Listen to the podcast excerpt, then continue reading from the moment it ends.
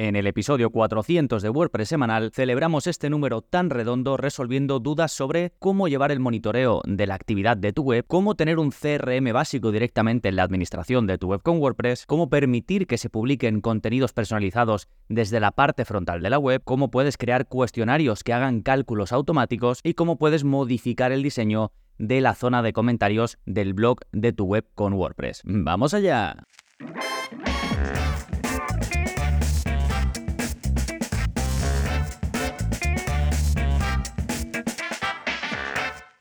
Hola, hola, soy Gonzalo Navarro y bienvenidos al episodio 400 de WordPress Semanal, el podcast en el que aprendes a crear y gestionar tus propias webs con WordPress en profundidad. Y hoy estamos de enhorabuena porque hemos llegado a la cifra de 400 episodios y simplemente quiero darte las gracias porque pues no hubiese llegado ni a 400, ni a 300, ni a 200, ni a 100 si no estuvieses ahí escuchando al otro lado. Así que muchísimas gracias y espero que sigamos pues por 100 más, 400 más, que lleguemos yo que sé a 1000 episodios porque siempre que haya gente ahí escuchando al otro lado pues yo seguiré publicando cada semana. Y hoy, em, a modo de celebración, traigo este especial de preguntas y respuestas porque no deja de ser, digamos, el tipo de episodio más escuchado. Hay episodios, pues, de una temática muy concreta que a lo mejor interesan en más o que interesaron en un momento, pero en general, este tipo de episodios en los que resuelvo dudas que ya sabéis las saco directamente del soporte que ofrezco a los que sois miembros de la membresía en gonzalonavarro.es, pues siempre voy haciendo recopilaciones. Aproximadamente hago un episodio al mes y ya digo, es de los, de los más escuchados,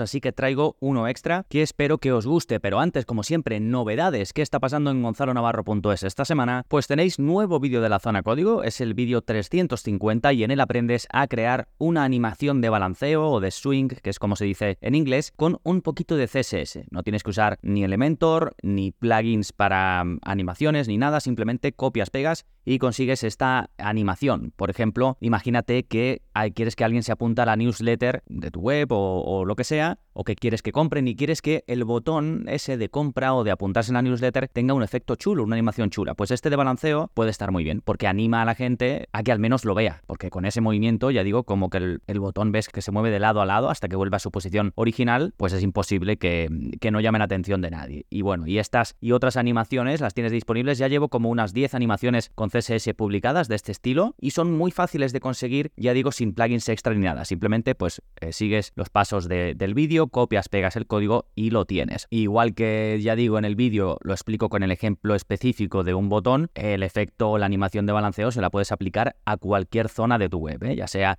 un texto, una imagen, digamos una parte más estructural concreta, ¿no? Un conjunto de elementos, da igual, se lo puedes aplicar a lo que quieras. Sí, para acceder a este y al resto de vídeos de la zona código, al igual que a todos los cursos que ya hay publicados, más de 80 para crear y gestionar webs con WordPress de forma profesional, pues simplemente vas a gonzalonavarro.es y ahí pues te apuntas. Y recuerda que no solo tienes acceso a toda la formación en vídeo, sino además, como he comentado antes, a soporte directamente conmigo y acceso a la comunidad privada de Telegram. Por cierto, muchos de los miembros, como la comunidad de Telegram es algo relativamente nuevo de este año, pues muchos de los miembros no estáis em, de forma activa en la comunidad de Telegram. Podéis, si me estáis escuchando desde aquí, podéis entrar fácilmente, vais a vuestra cuenta y ahí tenéis una pestaña que pone comunidad. Ahí tenéis un botón, le dais y os lleva directamente a la comunidad, al grupo privado de Telegram. Y si no, cualquier duda, ya sabéis, me contactáis y, lo vemos, ¿eh? Sí, bueno, todas estas novedades que voy comentando estarán enlazadas en las notas del episodio, a las que podéis acceder, pues, en vuestra aplicación de podcast, y si ahí no, no veis enlaces porque algunas los limitan, pues vais a gonzalonavarro.es barra 400, que es el número de este episodio,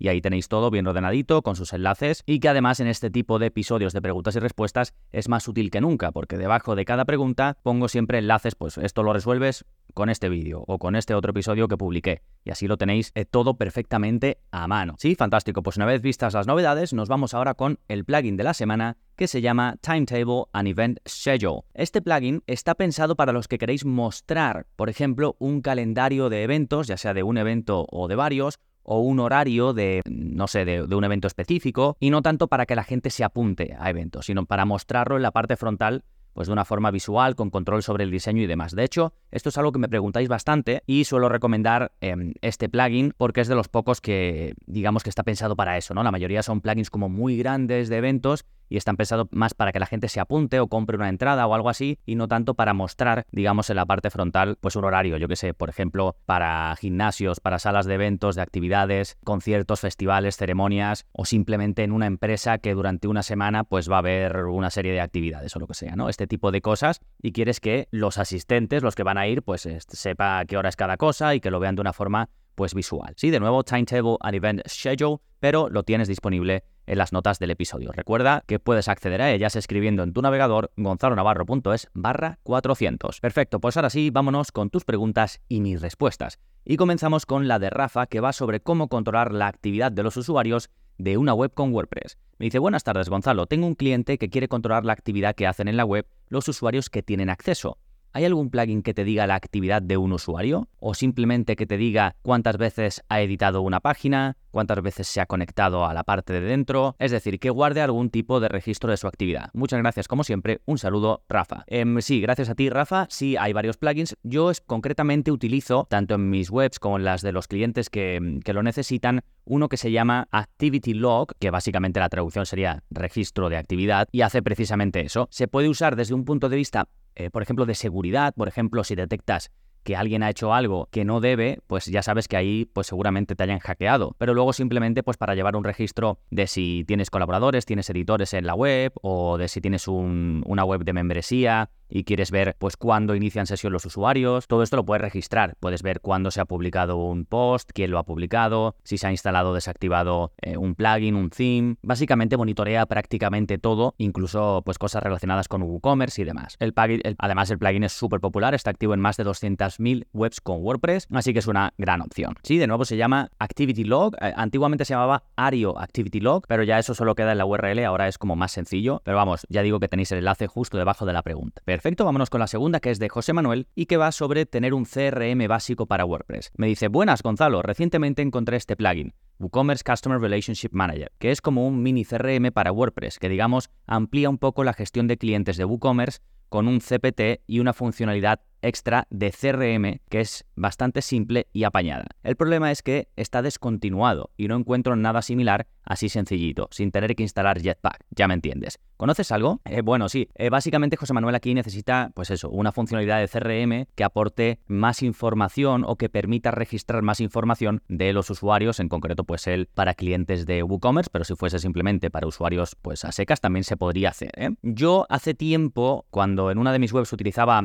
un CRM, utilizaba uno que se llamaba Leading, que era de HubSpot. HubSpot seguramente lo conocerás, es una empresa pues hiper conocida, bastante potente, que se dirige a pequeñas y medianas empresas, ¿no? Es el tipo de CRM que busca como mucho mercado en lugar de venderse solo a grandes empresas y pues tiene, ya digo, plugin para WordPress. ¿Qué pasa? Que al principio era bastante liviano, como pide aquí José Manuel, pero luego cada vez tiene como más características. Entonces yo buscando una alternativa en su momento, me pasé a otro que se llama Fluent CRM, que creo que he hablado de él en algún episodio. De hecho tenéis, ellos tienen otros plugins para WordPress, uno de ellos es para conectar eh, o configurar, mejor dicho, un SMTP en WordPress, es decir, que los envíos que hace WordPress automáticamente se hagan desde un servidor tuyo y no se hagan desde el propio WordPress, que muchas veces fallan. Pero bueno, ya digo que ese es otro, otro plugin, pero tienen este que está pensado pues para tener un un CRM sencillito. También tienen otras características como de email marketing, de newsletter y demás, porque al final está vinculado, ¿no? Cuando tú, pues no lo sé, un usuario se apunta a tu newsletter, pues rellena una serie de datos. Y si tú quieres que esos datos estén también dentro de su usuario en WordPress, pues necesitas algo en concreto, algo especial. Y este plugin lo permite. Así que le podéis echar un vistazo. Voy a dejar de todas formas el enlace. ¿eh? Perfecto, vámonos con la tercera pregunta, que en este caso es de José Ramón y que va sobre cómo crear una publicación de Custom Post Type desde la parte frontal. Me dice, buenas tardes Gonzalo, sin complicarte mucho en responder. ¿Es posible crear una interfaz visual semi elegante en WordPress tipo formulario de base de datos para publicar Custom Post Types? Supongo que algún plugin o combinación de plugins serviría, pero no entrando en WordPress, sino desde una página frontal con un formulario. Espero haberme explicado. Bueno, sí, básicamente José Ramón aquí lo que quiere es que un usuario vaya a una página concreta de la web, inicie sesión y rellene un formulario. Todo esto desde la parte frontal. Y que al rellenarlo se asocie a un tipo de contenido personalizado. Ya sabéis que los custom post types o tipos de contenido personalizados son contenidos aparte de páginas y entradas que tú puedes crear o que muchas veces otros plugins te lo traen. Por ejemplo, cuando instalas WooCommerce, te crea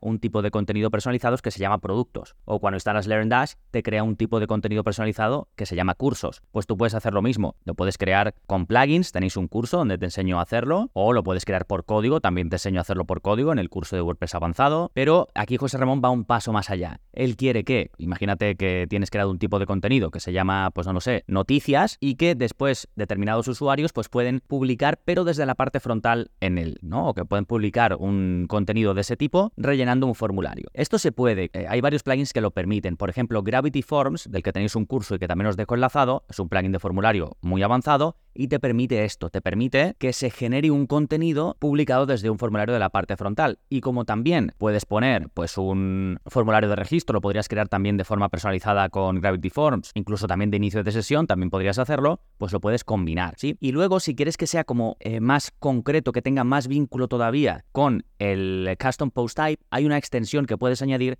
para que además se vincule con las taxonomías, no solo con el tipo de contenido que tú has creado de forma personalizada, sino con las posibles taxonomías, es decir, categorías o etiquetas que tú hayas creado también de forma personalizada y que quieras que el usuario la pueda seleccionar, que puede decir el ejemplo que te decía de noticias, ¿no? Pues que pueda seleccionar también si es de la categoría economía, eh, sociedad, etcétera, ¿no? Y que quede vinculado después en la parte interna. Pues bueno, os dejo también esa extensión que es gratuita por si os interesa. Sí, en el curso de Gravity Forms explico esto, ¿eh? explico cómo puedes permitir la publicación a través de un formulario. De hecho, no es en el curso de Gravity Forms, sino es en el siguiente que saqué, que es de add-ons para Gravity Forms, que es un curso más avanzado todavía donde vemos las extensiones más populares para Gravity Forms. Dejo ambos enlazados. ¿eh? Vamos con la cuarta pregunta, que es de José Antonio y que va sobre cuestionarios que hacen cálculos automáticamente. Me dice, hola Gonzalo, soy fisioterapeuta y en mi trabajo uso diversos cuestionarios para valorar a los pacientes. He visto que otros profesionales tienen una web en la que introduces los datos y te calcula automáticamente el resultado. Te pongo dos ejemplos. Bueno, y aquí me pone dos webs que no he puesto pues por privacidad. Y me sigue diciendo, ¿hay alguna forma sencilla y barata, a ser posible, de hacer algo igual o parecido en WordPress? Espero que sí. Muchas gracias por tu atención. Em, sí, de hecho, una de las em, webs que me pasó José Antonio estaba hecha con WordPress y la inspeccioné y vi qué plugin utilizaba para ese formulario en cuestión que dice, que es básicamente un formulario en el que tú pones eh, tu edad, pones eh, tu altura, tu peso y te arroja una respuesta en función a lo que se ha rellenado, ¿no?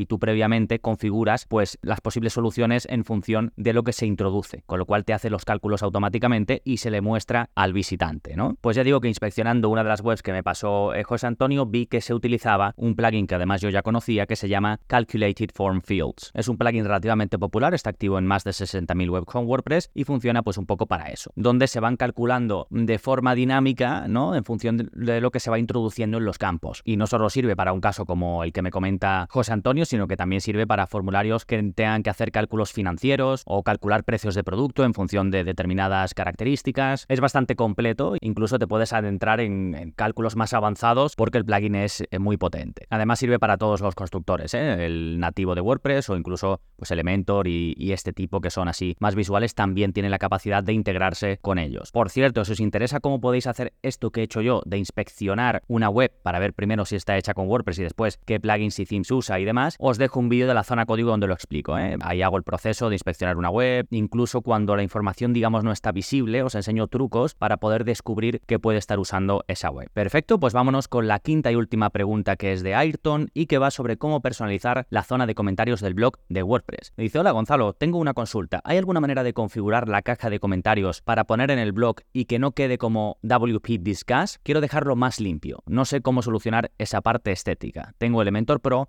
que me lo activaste tú. Muchas gracias. Em, bueno, eh, repregunté a Ayrton porque yo lo que no me quedaba claro es si quería utilizar este plugin que él menciona que se llama WP Discuss, que es como una forma alternativa de gestionar los comentarios, te quita los de WordPress y te pone uno aparte y que después tú desde un panel de ellos lo gestionas. A mí particularmente no me gusta porque es como algo externo y él me decía que no, que no quería eso precisamente, sino que quería modificar los que vienen de forma nativa con WordPress. En su caso, él utiliza Elementor Pro, que eso te permite crear una plantilla de página específica para las entradas, por ejemplo, y diseñar a medida también la parte de comentarios. Pero él no, él como esa parte no la quería utilizar, simplemente quería eh, modificar, ajustar un poco los comentarios que te muestra WordPress y con eso, con el diseño que ya tiene, modificarlo un poco. Como en mi web, básicamente que yo lo tengo así. Yo tengo modificado con un poquito de CSS cómo se muestran los comentarios o la zona de comentarios, el formulario que rellena el usuario para comentar. Y yo cuando lo hice esto en su, en su día, publiqué un vídeo de la zona código explicando cómo podéis hacerlo. Así que lo voy a dejar para que lo podáis ver. Y básicamente lo que hago es que quito los campos que no uso y además pongo en columnas, pues para que no ocupe tanto espacio. De todos modos, si como Ayrton tenéis Elementor Pro y queréis usar Elementor para configurar esto, os dejo el enlace al curso de Elementor Pro. Y aquí mm, Ayrton también menciona que le activé Elementor yo. Esto es uno de los servicios que yo ofrezco también. Si queréis, eh, lo dejo mm, enlazado para que le echéis un vistazo, que básicamente hay determinados plugins y, themes que yo tengo la licencia para activar en webs ilimitadas y entonces, pues en lugar de que me contratéis para que os haga una web entera, si os interesa este servicio en el que simplemente accedo a vuestra web y os lo dejo activo, pues lo tenéis disponible. Es un pago único y tenéis actualizaciones de por vida de lo que contratéis. Fantástico, pues con esto quedan cubiertas las cinco preguntas de este episodio especial número 400. No me voy sin antes reiterarte las gracias por estar ahí, por escuchar, por participar, si es que compartes el episodio con gente a la que piensas que le puede gustar o simplemente el podcast, te suscribes, ya sabes que es de forma gratuita desde cualquier plataforma de podcasting. Si dejas algún me gusta, un comentario o una reseña desde tu aplicación de podcast, pues también te lo agradezco mucho porque ayuda a que el podcast siga vigente y que otros con los mismos intereses que tú pues también